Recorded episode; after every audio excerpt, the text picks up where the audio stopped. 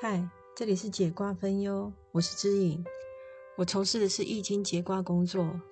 俗话说“穷算命，富烧香”，所以我也不太适合太过主动的关心客户的状况。有时候客户会问我，我自己觉得自己准不准？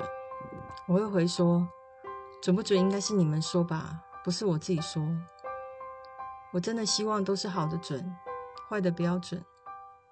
可是啊，每次看到有烦恼的客户，又连续拿到不好的卦象，真的会让人很担心，怕他们只记得不好的答案而走不出来。我通常会引导他们找出一些方法，或是问说大约还要多久才会走出这个低潮，让他们心里有一些概念，就是还要等待多久，或是还要努力多久。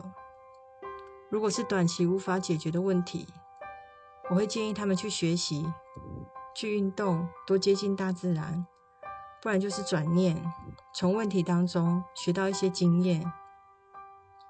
因为不论过程的好坏，未来都有可能是成功的养分。我有一些客户让我解卦超过十年，其中有一组客户经营的是传统的制造业，他们十五年前问的卦是每个月的业绩。要如何突破百万？他们今年问的卦象是每个月的业绩要如何达到两千万？这些年他们真的很努力，在产品上做了转型，又推广了国外的业务。